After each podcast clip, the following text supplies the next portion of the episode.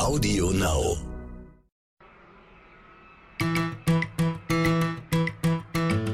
Herzlich willkommen bei So Tech Deutschland, dem NTV Tech Podcast mit Frauke Holzmeier und Andreas Laukert. Wie warst du in der Schule in Mathe? Mathe kommt immer auf, darauf an, welches Schuljahr. Ne? aber ich habe auch mal Hilfe gebraucht bei Mathe. Also es war jetzt nicht so mein Lieblingsfach, aber ich fand es immer noch äh, besser oder logischer häufig als Physik oder Chemie oder was gibt es da noch, Biologie, da war ich immer nicht ganz so gut. Ich wollte auch keine Frösche sezieren oder sowas.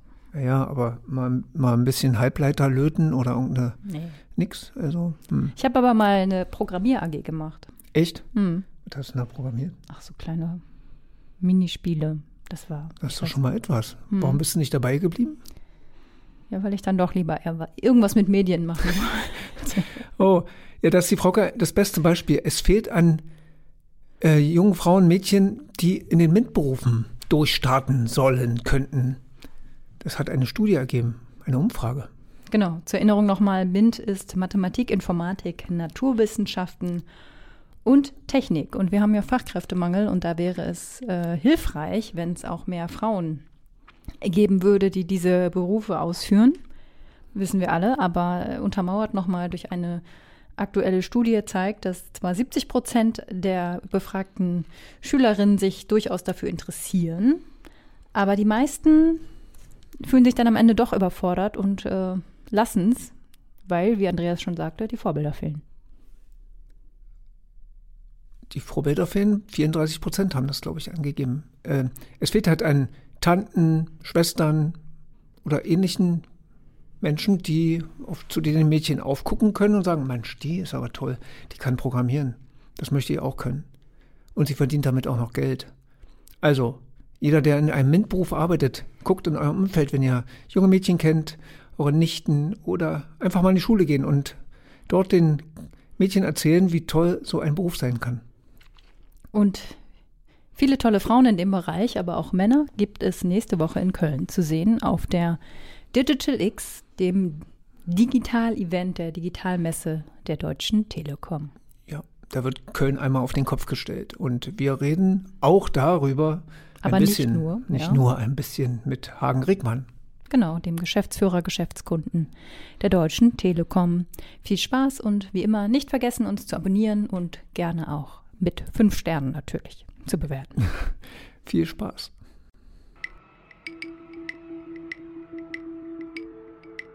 Das ist vielleicht auch in unserem Tüftlertum und Ingenieurwesen manchmal vielleicht ein bisschen der Fehler. Perfekt, perfekt, perfekt. Aber dann vergessen und versäumen wir das Marktfenster. Und manchmal ist eine, eine B-Lösung vielleicht äh, erstmal ausreichend, um Vertrauen aufzubauen. Das fängt an zu ticken. So machen das alle großen, äh, gerade Internetkonzerne dass sie tatsächlich erstmal mit, äh, mit, mit, einem, mit einem Better anfangen mhm. oder mit einem Log-Angebot. Ja, so sind die ganzen Angebote entstanden. Mhm. Lange, lange, lange for free. Und dann mussten wir erst einen Euro bezahlen. Kann es, glaube ich, so sagen, ein unserer Stammgäste bei uns im Haus, Hagen Rickmann, Geschäftsführer Geschäftskunden der Deutschen Telekom. Hallo, Herr Rickmann, schön, dass Sie da sind. Hallo, liebe Frau Holzmeier. Ja, hallo, hallo. Hallo. Ja, es ist irgendwie lustigerweise immer so, immer wenn sie zu uns kommen, hat dann Herr Höttges äh, kurz vorher was äh, rausgehauen, wenn man so sagen möchte. Letztes Mal ging es um die DE-Mail mit dem toten Gaul und jetzt aber... Äh, Ein anderer toter Gaul. Ja, nee. ist im, das, das Label Made in Germany ja, sagen wir mal, ist ein bisschen in Gefahr, mhm. glaubt er. Was glauben Sie? Ja, er hat es, glaube ich, formuliert mit äh, Made in Germany bröckelt. Mhm. Und ähm, ich finde die Aufforderung, und so würde ich es verstehen hier, äh, lasst uns genau hinschauen, dass wir es nicht verlieren. Also das ist, glaube ich, der Appell, den er damit macht. Und äh, das finde ich durchaus gerechtfertigt. Mhm. Wenn wir nicht aufpassen, dann wird aus einem Bröckeln dann äh, ein Verfall. Und das darf nicht passieren.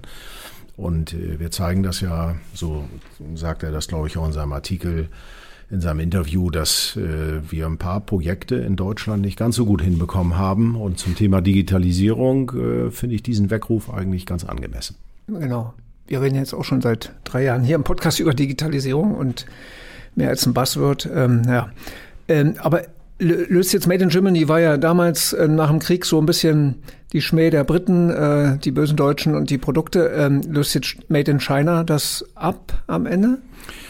Aus meiner Sicht ist Deutschland in den letzten Jahren aufgewacht, was das Thema Asien, insbesondere China, anbetrifft. Ich denke, wir waren da etwas zu naiv die letzten 20 Jahre unterwegs. Es hat uns auf der anderen Seite natürlich auch sehr geholfen und die Chinesen liefern auch zum Teil ganz hervorragende Technologie, ein großer Wertbeitrag.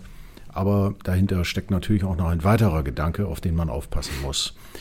Äh, made in China, wenn ich zum Beispiel den Hersteller Huawei zitieren darf, hier an der Stelle haben wir auch schon mal gemeinsam drüber diskutiert, mhm.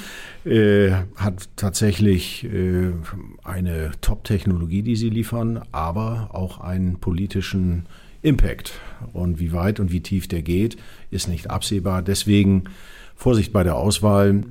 Dafür haben wir natürlich fantastische Mittelständler, sogenannte Hidden Champions, die mit Top-Technologie, wahnsinniger Innovation zum Bruttoinlandsprodukt äh, mindestens 60 Prozent dazu beitragen. Wenn ich da kurz noch, wir hatten kürzlich ein Jubiläum DIN A4. Die Norm ist ja einer der Erfolgsschlager des deutschen Exports. Und ich erinnere mich, vor zwei Jahren hatten wir das Interview mit ähm, dem Chef von DIN. Und er sagt, die Chinesen hauen da richtig einen raus. Also Patentanmeldung ohne Ende, da kommen wir ja nicht mehr hinterher.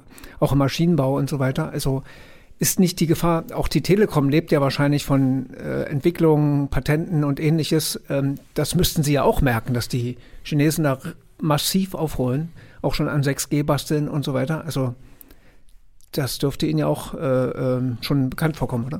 Absolut. Also das sehen wir. Huawei war eines der Beispiele. Es gibt aber auch andere Ausrüster und Technologielieferanten, auch Innovationen in der Technologie, die dort äh, äh, uns auch bedrängen, würde ich noch nicht sagen, aber die wir natürlich uns auch zunutze machen können. Und äh, das merkt man schon sehr, dass also deutlich mehr Patente, genau das, was Sie sagen, dass diese angemeldet werden. Schlägt das schon in das europäische Geschäft für uns ein? Nein. Oder aber auch, was wir natürlich tun, wir umarmen auch hier die eine oder andere Technologie natürlich immer mit wacheren Augen als zuvor. Äh, nur die Märkte sind im Moment verteilt und die politische äh, Situation zeigt auch, dass man drauf mehr und mehr schaut, gerade in den letzten Jahren, von wo kommt das, wie wird das eingesetzt, was sind Nachverfolgungsmöglichkeiten, was kann man mhm. tracken, sind da Backdoors enthalten. Ich spreche jetzt natürlich über Kommunikationstechnologie. Und äh, das macht es auch hier und da verhalten. Aber der Drang und der Wille, hier neue Themen zu entwickeln und sehr innovativ zu sein, das merken wir. Keine mhm. Frage. Auf der anderen Seite, es ist manchmal nicht nur die Erfindung, sondern es ist das auch, wie man das in den Markt bringt wie sie solche äh, Produkte auch groß machen, auf welche Kundschaft sie stoßen und wie nachhaltig sie das auch tun. Nicht nur nachhaltig aufgrund der, des Umweltaspektes, sondern ist das auch, hat das eine lange Haltbarkeit, hat das mhm. eine Zuverlässigkeit, ist das bis zum Schluss gedacht? Oftmals haben wir uns das ja leicht gemacht, dort wird in Asien vielleicht mehr kopiert als erfunden. Da muss man drauf aufpassen, dass das äh, eben nicht nur kopiert wird, sondern und dass wir die, uns nicht auf, auf diesem Vorwurf ausruhen, sondern dass wir genau schauen, äh, und da sind unsere äh, aus meiner Sicht Universitäten, auch Forschung, auch in den Unternehmen ist äh, absolut vorbildlich zum Thema beispielsweise Edge Computing, künstliche Intelligenz, sind wir wirklich absoluter Vorreiter und sind dort stark in Deutschland. Und da müssen wir mehr draus machen. Da habe ich jetzt viele Fragen im Kopf. Eine ist in Bezug auf die Kommunikationstechnologie. Mhm. Heißt das, dass man da ein bisschen mehr auf dann wirklich nur europäische Anbieter gehen sollte, Stichwort Huawei, um sicher zu gehen, gerade was das Politische angeht? Also wir haben vor zwei, drei Jahren, als diese Diskussion ja entstand, aus nicht nur aus politischen Gründen, sondern auch aus liefertechnischen Gründen, also komplette äh, Lieferketten sind ja auch im Moment massiv unter Druck. Und äh, man muss sich unabhängiger davon machen, unabhängiger davon machen. Chipkrise ist ein Stichwort. Deswegen baut ja zum Beispiel Intel in Deutschland eine große Chipfabrik. Wir haben ja selber einen der Top-Player mit Infineon in Deutschland. Ich glaube, das ist ein Trend, der ist stark im Kommen. Äh, zu Technologie schauen wir als Telekom sehr, sehr genau hin, was wir europäisch verwenden können. Viel mehr als vorher. Und sagen, man kann ja einmal kurz hinschauen, auch natürlich in der Technologie wird da nicht einmal oberflächlich drüber geschaut. Aber jetzt schaut man, gibt es nicht vielleicht doch mit Nokia oder Ericsson beispielsweise in Europa Anbieter, die gerade im Telekommunikationsbereich mehr anbieten. Oder auch die Amerikaner die vielleicht noch mehr in Deutschland produzieren, noch einen stärkeren europäischen Fokus bekommen, wie auch große Unternehmen wie Google, die jetzt auch Hosting und Sovereign Cloud zum Beispiel in Deutschland anbieten oder eine Microsoft insbesondere und sagen, wir müssen auf die neuen Anforderungen in Deutschland oder in Europa eingehen. Das passiert massiv. Und da muss ich sagen, ist die westliche Welt sich eher einig und dann auch eher progressiv zu sagen, wir probieren das mit einer europäisch oder westlichen Lösung als dann die asiatische. Der Trend ist tatsächlich da.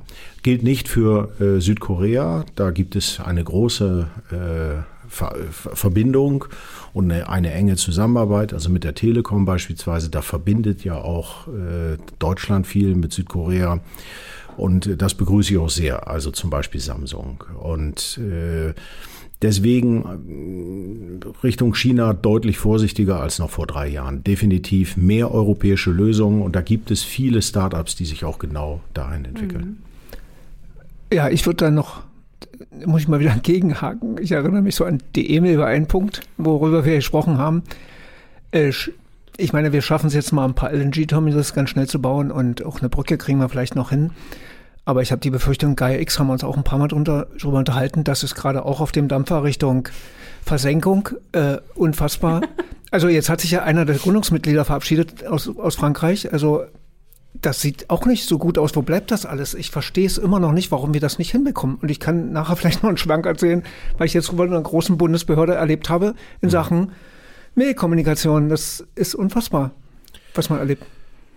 Also ich denke, das Beispiel, die E-Mail wollen wir hier nicht aufwärmen. Nee, nee, nee, nee aber Gaia X dachte ich halt, habe ich das Gefühl, das ja, geht auch in, schon wieder. Glaube ich, vor zwei oder drei Jahren hatte ich eine Tendenzaussage äh, genau so geäußert, die hat dann Wellen geschlagen, als ich sagte. Also wenn es da, wenn es da nicht, wenn da nicht mal eine, eine große Nachfrage auch durchaus vom Staat kommt, ja. ich, ich, spreche von durchaus großer Nachfrage, von 50 bis 100 Millionen Auftragsvolumen pro Jahr. Mhm. Das ist in diesem Bereich eigentlich nicht viel. Peanuts, ja.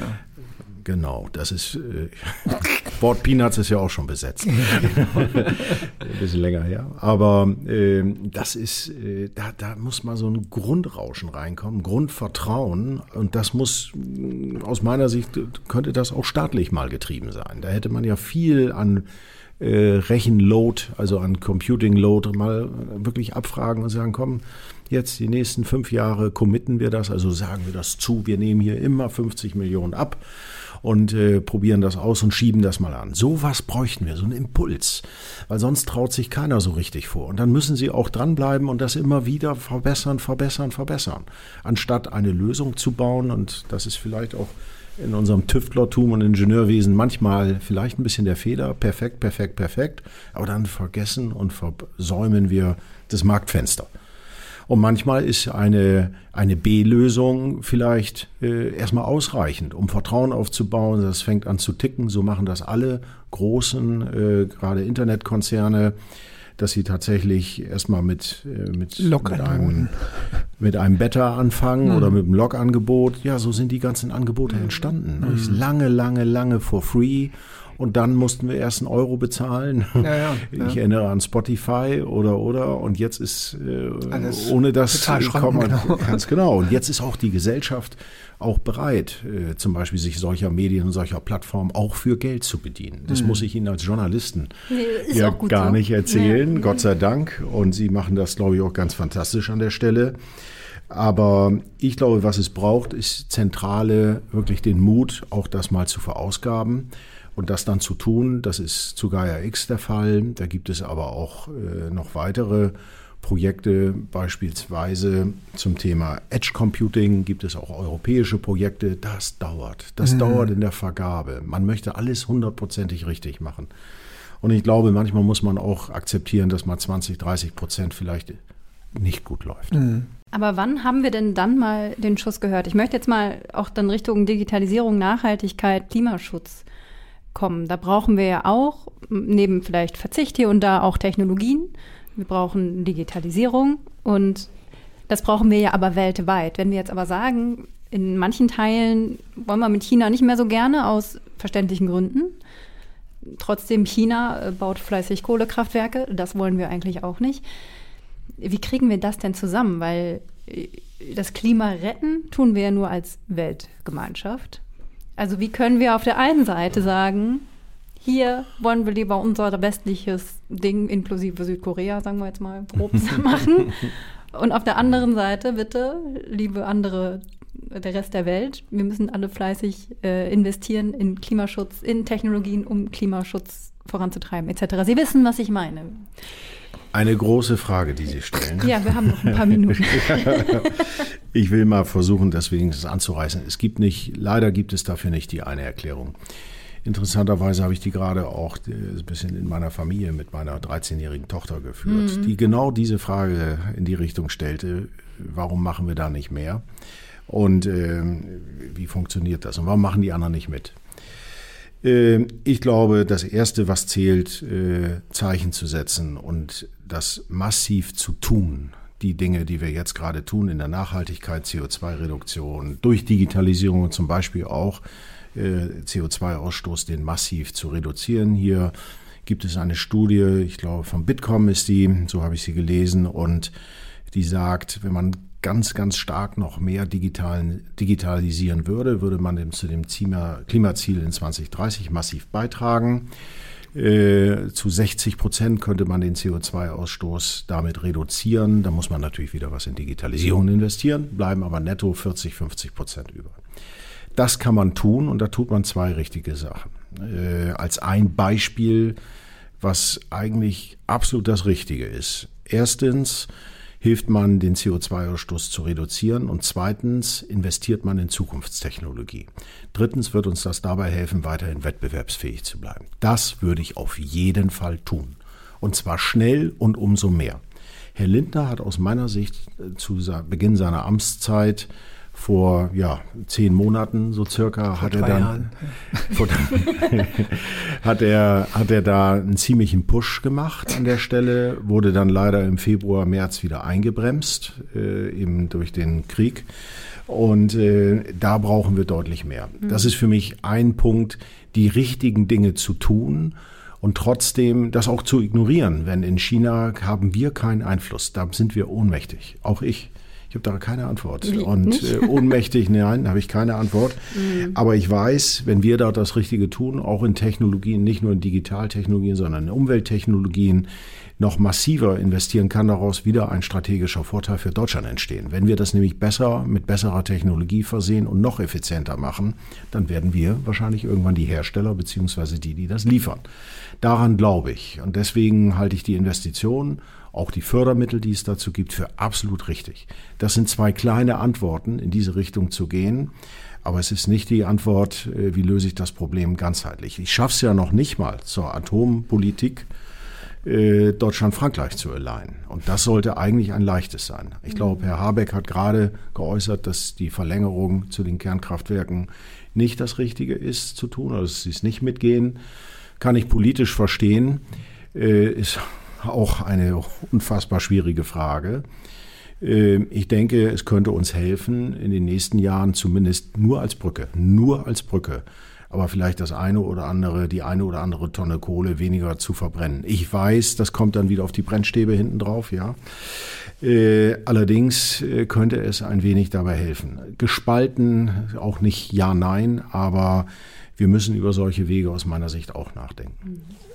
Wie wäre denn die Idee, ich habe das heute im Radio gehört und nachgedacht hat man darüber ja schon länger. Äh, zum einen ähm, wenn wir technologisch da jetzt Vorreiter machen und wir sagen, unsere Produktion muss CO2-neutral werden und wir investieren da ganz viel, dann werden natürlich unsere Produkte besonders teurer. Das wissen wir alle, dass das teuer ist. Andere machen es billiger und die sind dann billiger am Markt und dann haben wir einen Nachteil.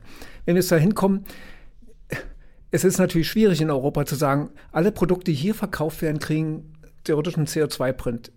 Ja, ich lege noch eine Schippe oben drauf und sage, jedes Produkt muss bewertet werden, wie viel CO2 hat das verursacht und das kommt noch oben drauf auf den Preis. Dann haben wir Wettbewerbsgleichheit.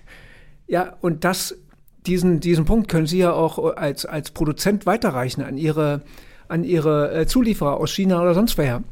Man zwingt quasi die dann, wenn die in diesen Markt eintreten wollen, ja, dann müssen wir halt 100 Euro drauflegen auf den Preis oder wir werden auch sauberer. Also wir hätten doch die Marktmacht, bei unserer Nachfrage da was zu, zu lösen. Warum gibt's das nicht? Es wird ja darüber nachgedacht. Ich weiß, dass die, die großen Beratungsunternehmen und die äh, Wirtschaftsprüfer da schon am Tisch sitzen und überlegen, wie können wir das in Bilanzen stemmen, bringen und so weiter. Also, aber es, wir sind noch nicht weiter damit halte ich für eine absolut richtige Maßnahme. Unser, der europäische Markt ist ein riesiger Markt. Äh, deswegen versuchen ja auch äh, nicht nur die Chinesen, sondern auch viele andere hier ihre Produkte zu verkaufen. Ich würde das für eine richtige Maßnahme halten. Aber nicht mit dem Holzhammer. Und äh, warum? Weil äh, schnell, aber angemessen, dass sich äh, europäische Unternehmen darauf einstellen, als auch äh, internationale. Wenn wir den Markt abschotten, so und so was, dann machen wir einen Fehler aus meiner Sicht. Wir machen deswegen einen Fehler, weil wir dann nicht mehr diese Produkte sehen, nur noch unsere eigenen und die Exportfähigkeit auch wieder darunter leidet, sondern es muss einen Weg dahin geben. Ich rede nicht über 20 Jahre. Nur kurz ein, eingeflochten. Ja. In dem Kriegsfall haben wir gesagt, das war uns so wichtig. Der Mann hat Ukraine überfallen und wir ja. gehen jetzt über alle Regeln hinweg, die wir normalerweise ansetzen würden. Wir waren ja, ja immer ganz friedlich. Richtig. Jetzt gehen wir so radikal in den Gasmarkt rein und sagen, wir wollen kein Russengas mehr und bumm. Und nehmen in Kauf, dass hier im nächsten Winter so richtig schwierig wird. Richtig. Aber bei einer viel schlimmeren Katastrophe, die im Klimawandel, den wir jetzt gerade alle merken, da zucken wir und oh, schön langsam. Also warum, warum trauen wir uns da nicht, einfach konsequenter zu sein? Äh, fragen Sie mir das Warum. Ich, ich, ich will ja. erst meine Meinung da. Ich gebe Ihnen recht. Also es ist äh, definitiv nicht schnell genug, äh, definitiv nicht aggressiv genug. Ja. Weder in der Digitalisierung noch mit solchen Regeln. Ja. Das gilt auch zum Beispiel für die Besteuerung der OTTs, der äh, Over-the-Top-Player, Amazon, Google, Microsoft ja. und so weiter, die hier auf unseren Datenautobahnen Mordsgeschäft machen und aus meiner Sicht nicht stark genug zur Kasse gebeten mhm. werden. Also da habe ich auch eine Meinung dazu. Wertschöpfung in den USA ist okay, sollen die auch machen. Der Großteil ist ja auch, sie sind auch super. Aber hier muss dann auch was in Europa bleiben. Da sind auch die Politiker dran, Nummer mhm. eins. Das, darüber reden wir aber auch schon vier, fünf Jahre. Genau das Gleiche. Also ich sage, ich gebe Ihnen recht, zu langsam. Warum? Und ich würde mir das genauso wünschen, wie Sie das gerade gefordert haben. Sprich, Regeln dazu, wenn du hier ein Produkt verkaufst, musst du ein Nachhaltigkeitssiegel haben und auch zeigen, dass du nachhaltig produzierst und dann kostet das vielleicht auch die drei, vier, fünf Prozent mehr. Ähm, das würde ich auch sofort mir wünschen. Und ich bin nun auch in der Lage, dass ich mir auch sowas leisten kann. Mhm. Vorsicht. Ganz, da müssen wir vorsichtig sein. Ja, ja, es gibt auch genügend Haushalte, für die sind diese fünf Prozent zu viel. Äh, deswegen muss das ein Weg dahin sein, der dann auch schwache oder schwächere Haushalte, die sich das nicht äh, leisten können, das auch wieder ausgleicht. Da mhm. müssen wir ein Auge haben. Beim Krieg und vielleicht eine Antwort dazu. Das äh, betrifft uns jetzt ganz, ganz besonders. Ist jetzt nicht mehr weit weg. Mhm. Einfach regional. Genau diese Frage, das muss jetzt das ganz wirklich gestern Abend telefonisch mit meiner Tochter äh, gab es dieses Gespräch und sagt sie, warum Afghanen, Syrer, warum haben wir die eigentlich relativ schlechter behandelt als die Ukrainer? Ja, da steht man dann doof da. Ne? Das war eine schwierige Antwort, sage ich. Und der gab es auch keine gute. Ich sage, das hast du. A, wir lernen. B, ist, äh, ich glaube, man nennt das äh, die, die Hose äh, oder die Jacke ist näher als das Hemd oder das Hemd ist, ist näher als, die Jacke. äh, ich glaube, so ist das.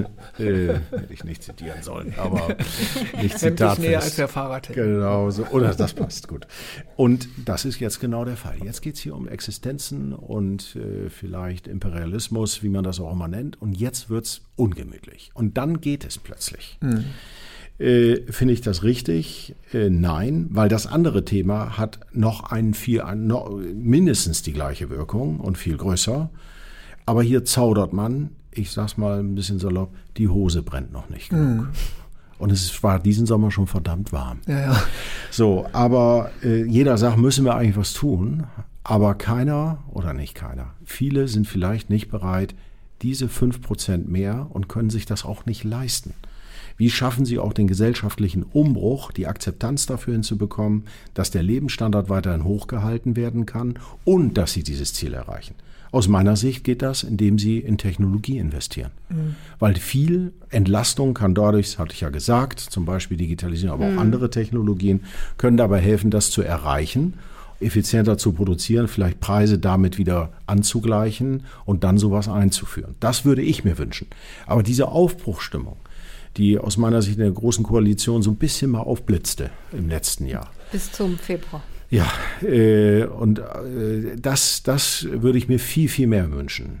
Nur, wenn hier jemand voranschreitet, sehr mutig und mal was fordert, dann wird er auch ganz schnell gerne wieder eingebremst. Und wird, dann wird gesucht, was daran eigentlich nicht gut ist. Mhm. Und da findet man immer was, wenn man mutig, dann sind eben Themen, ich, Masken ja, wir haben dort schwarze Schafe erlebt, die die Masken da äh, kein gutes Geschäft oder sich bereichert haben an diesem Thema. Ich weiß nicht, vielleicht waren es drei oder vier Individuen, aber erstmal hatten wir hier Masken in Deutschland. Mhm. Und dann sage ich, ja komm, die drei, vier, die ziehen wir zur Rechenschaft. Vielleicht ist auch einer durchgekommen, wo wir es nicht mitbekommen haben. Aber es hat der Sache gedient. Und zu diesem Pragmatismus müssen wir zurückkommen. Und wir müssen ich hoffe, dass der Krieg, dass das irgendwie deeskaliert und das vor allen Dingen vorbei ist, aber dass wir dann uns auf diese Themen, Technologie, Fortschritt und dann den richtigen Fokus und dann genau das, was Sie fordern, dafür denn Luft und Luft, Budget und auch die Kraft haben zu sagen, wir können uns das leisten, eine CO2-Umlage oder einen CO2-Siegel bei allen Produkten mhm. einzuführen. Und dann Stück für Stück damit, wenn Sie das mit der Hauruck-Methode machen, verlieren Sie unheimlich viele. Und dann gibt es viel Gegenwind. Also deswegen denke ich, ja, schnell. Ich rede wieder, ich rede wieder über drei, vier Jahre oder fünf, aber nicht über zehn. Mhm. Aber das muss man jetzt anfangen zu planen. Und damit auch, übrigens auch europäische, deutsche Unternehmen sich auch auf dieses, darauf einstellen können. Mhm. Dann, dann kriegen sie auch ein Buy-in, dann sagen sie, ja, das kann ich irgendwie schaffen. Und äh, dann, dann, das halte ich auch für das Richtige. Und dann haben sie nicht diese Hürden. Das müssen wir lernen zu tun und dann auch stramm entscheiden. Ich meine, dass die Bundesregierung und insbesondere zum Beispiel auch Herr Habeck gezeigt haben, dass er, ich glaube, nach Saudi-Arabien fliegt und mit denen dort persönlich verhandelt, das hätte er sich wahrscheinlich auch nicht träumen lassen. Ich glaube, er hätte sich einiges nicht träumen lassen. Ganz genau. Ähm, und das hat sich auch Herr Scholz anders alles vorgestellt und Herr Lindner womöglich auch. Ich will da gar nicht drüber urteilen. Nee, aber Merkel hat sich gedacht, ich bin zum richtigen Moment gegangen. Ja, das, ja, ich, ich glaube, äh, die hätte sich auch eine andere Übergabe gewünscht. Ja. Äh, das stimmt. Ähm, aber für all das, was Sie jetzt gerade gesagt haben, braucht es natürlich Austausch. Sie haben regelmäßig Austausch mit anderen Unternehmern, Unternehmen, Politikern, Wissenschaftlern etc. Und äh, jetzt, wo diese Folge rauskommt, ist es noch eine Woche hin bis zur Digital X von der Telekom. Also hier in Köln wird die Stadt in eine digitalen sozusagen ein Digital-Event äh, veranstaltet, äh, äh, umgebaut, sagen wir es mal so. Äh, was sind da so für Sie so die wichtigsten Themen? Auch das, was wir gerade versucht haben zu skizzieren? Zunächst einmal die Digital X. Wir sind dort natürlich super aufgeregt gerade. Es ist nur noch eine Woche, dann geht's los. Und ähm, wir werden, wie Sie es richtig sagen äh, und vermuten, wir werden Köln einmal umbauen. Die vier Quartiere werden zur Großausstellung in Köln. Das haben wir ja im letzten Jahr schon mal gemacht. Da waren immerhin an zwei Tagen live 20.000 Besucher da, also jeweils 10.000. Äh, und online waren es etwa 150.000. Also ein Riesenerfolg. Letztes Jahr haben wir noch ein bisschen mehr geschwitzt, nicht wegen des Wetters, aber da können Sie sich noch dran erinnern. Eine Inzidenz von 100 war schon eine Katastrophe. Ja, ja. Jetzt weiß man nicht mal mehr, welche Inzidenz man gerade hat. Nein, das ist nicht mehr. Ach, wir haben ja die Corona-Warn-App. ja, von der Telekom, das ist gut so, unter anderem. Aber was, was, kann, was kann man dort erwarten? Also wir werden natürlich über die Megatrends reden, über Nachhaltigkeit, über das, was wir gerade gesprochen haben. Sie werden eine Vielfalt von Lösungen zur Digitalisierung und darüber hinaus sehen. Es ist keine Telekom-Veranstaltung only. Wir sind natürlich Veranstalter, aber wir sehen uns eigentlich als Plattform-Host, also als Gastgeber, dass man sich ideal, äh, so wie Sie es auch gerade gesagt haben, miteinander ins Gespräch kommt. Weil die reine Präsentation, das kann ich und Informationen, die kann ich mir vielleicht aus dem Internet holen, aber das richtig beizubringen erstens, das mal zu erörtern, abzuwägen und auch mit äh, vielleicht Wettbewerbern, vielleicht mit Kollegen, mit anderen, die sich das anschauen, das zu diskutieren. Äh, das bietet genau diese Veranstaltung. Äh, Hochtechnologie, aber auch der Austausch und auch Infotainment. Keine, nicht nur steife Vortragsformate, sondern Interviews, Podcasts, äh, auch kleine Breakout-Sessions, Workshops, äh, laute Formate, leise Formate, alle mit Knopf im Ohr. Und dann sitzt man, das ist ganz leise und man hört niemanden. Äh, trotzdem läuft äh, die, Präsent, äh, die Präsentation oder die, der, der Vortrag. Äh, dann natürlich auch Entertainment abends. Hier und da gibt es ein paar Live-Bühnen, da wird dann auch Musik gemacht und äh, Sitzmöglichkeiten, aber gerade auch für das B2B-Publikum, also Business to Business für Geschäftskunden und Geschäftskundeninteressierte. Und hier haben wir auf, nachher sind es über zehn Bühnen, die wir dort haben. Wir haben über 300 äh, Vortragende und äh, wir haben natürlich auch absolute Top-Speaker, die wir dort erwarten. Äh, das ist zum Beispiel der Steve Wozniak von Apple, also Apple-Mitgründer. Dann die Jessica Alba, die ist Schauspielerin, aber, das wissen die wenigstens, auch Gründerin des Milliardenunternehmens The Honest Company. Da geht es nämlich genau um Nachhaltigkeit, das, was mhm. wir hatten. Und da ist beides dann auch mal ein bisschen, es ist nicht nur Technologie, aber dann kommt auch äh, die Frances Haugen, es wird sie, glaube ich, ausgesprochen, die, die Informatik. Genau, Facebook, Whistleblowerin, die kommt auch. Das ist also auch super interessant, mal hinter die Kulissen zu schauen. Und dann kommen natürlich auch Topgrößen der deutschen Wirtschaft, Oliver Beete als Allianzvorstand, viele, viele mehr Schriftsteller. Also von unterschiedlichen Seiten wird Digitalisierung, wird aber auch der Umbruch in der Gesellschaft, auch zum Thema Nachhaltigkeit, wird er beleuchtet. Und ich bin der festen Überzeugung, es ist super interessant. Man kann sich das Programm zusammenstellen. Man wird natürlich nachhaltig transportiert mit E-Rollern, E-Autos und Shuttlebussen weitestgehend elektrisch. Und dann kann man Routen sich zusammenstellen und kann eine richtige Reise dadurch machen. Und zwischendurch kann man auch mal äh, dann in, äh, vielleicht einen Imbiss zu sich nehmen und sich auch ein bisschen entspannen. Das kennen wir von den Messen, da kommt das leider immer ein bisschen zu kurz. Und ganz entscheidend, das über alle Stadtteile verteilt. Das Coolste, was ich letztes Jahr auch selber dort gesehen habe, war in einem Waschsalon. Das ist ja nicht ganz unbekannt, aber in einem Waschsalon äh, eine, Digit äh, eine Präsentation äh, da waren drei Unternehmen, die dort ausgestellt haben und das war super Atmosphäre und dann ab Nachmittags spielte dann ein DJ in dem und abends ging da richtig die Party ab mhm. und äh, sowas haben wir auch. Also das wird wirklich, glaube ich, werden fantastische Tage, 13., 14. September. Ja, mhm. und ich glaube, wer, wer die Frau mal live erleben will, darf, darf das wollten wir doch gar nicht sagen. Ach so, stimmt. Äh, Frau Holzmeier, äh, freue ich mich schon drauf, für Sie auf der Bühne zu sein. Ja, da freuen wir uns auf jeden Fall. Haben Sie denn überhaupt Zeit, sich das alles anzuschauen oder hängen Sie nur einen Termin? Ja, das ist immer also, so eine Sache. Äh, das ist immer so eine Sache. Also ich bin gut durchgetaktet. Ich werde nicht schaffen, mir alles anzusehen. Das, äh, ich bin ein bisschen in der Planung dabei, aber das sind unfassbar viele Aussteller. Ich mache dann immer so eine Stunde jeden Tag, gucke ich mir, mache ich Stichproben. Das ist wirklich irgendwie finde ich das auch nicht gut, aber es geht halt nicht anders. Ich habe auch Verpflichtungen und muss auch Gäste begrüßen und äh, ich bin halt auch der Gastgeber und dann muss ich natürlich die ganz wichtigen persönlich begrüßen, aber erstmal auch hier an der Stelle, ich begrüße jeden Einzelnen ganz herzlich schon mal hier, freue mich, ihn zu sehen, damit genau. ich dem einigermaßen gerecht werde. Er wird das Netz denn halten oder? Das Netz halten wird. Ob das Netz halten wird. Das Netz? Das neue 5G-Netz in Köln. Also, da bin ich. schön so ruhig rausgehen und dann kommt dann nochmal mit dem Haken. Kommt nochmal der kleine Haken. Nein, aber da antworte ich sehr gerne drauf, selbstverständlich. Ne, ich habe gestern, muss ich mal erzählen, ich war gestern in einem Restaurant irgendwo draußen gesessen und ich habe ja in meinem Handy zwei SIM-Karten drin. Mhm. Eine von einem Konkurrenten und einen von der Telekom und dann der eine war auf 5G und der andere auf LTE. Und dann habe ich mal gedacht, was mich ja immer interessiert hat, sind zwei Balken 5G denn besser als vier Balken LTE? Mhm. Ja, und ich habe es dann getestet. Interessanterweise war der, der Download beim 5G Dings deutlich höher, der war bei 150 oder so mhm. und äh, LTE war irgendwas mit 40. Aber der Upload war bei LTE besser mhm. als beim 5G-Netz des Konkurrenten. Jetzt müsste ich noch mal genau wissen, wie das. Nein, nein, das soll jetzt keine Begründung, aber nein, nein. das sind ja ähm, Sachen, die die Menschen ja vielleicht auch interessieren. Und man guckt mal drauf, so habe ich jetzt, äh, was sind jetzt zwei Balken 5G ne, wert, zum Beispiel. Ich denke, alles, wenn Sie alles über 50 Mbit äh, Download ja. haben, ist das äh, schon, damit kann man arbeiten.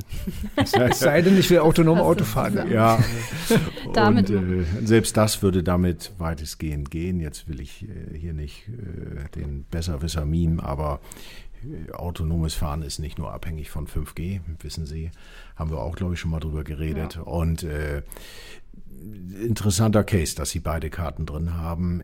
Aber Ihre Frage, hält das Netz? Ja, das hat während der Pandemie auch im Festnetz, auch im Mobilfunk gehalten. Und äh, da bin ich mir sicher, dass mein Kollege aus der Technik, der Walter Goldenetz, das äh, sicherstellt, dass es da keine, keine Probleme gibt. Das es war auch sein. eigentlich nur eine rhetorische Frage. In diesem Sinne, 13. 14. September. Digital X in Köln. Danke, Hagen Rickmann. Ja, danke schön. Vielen lieben Dank.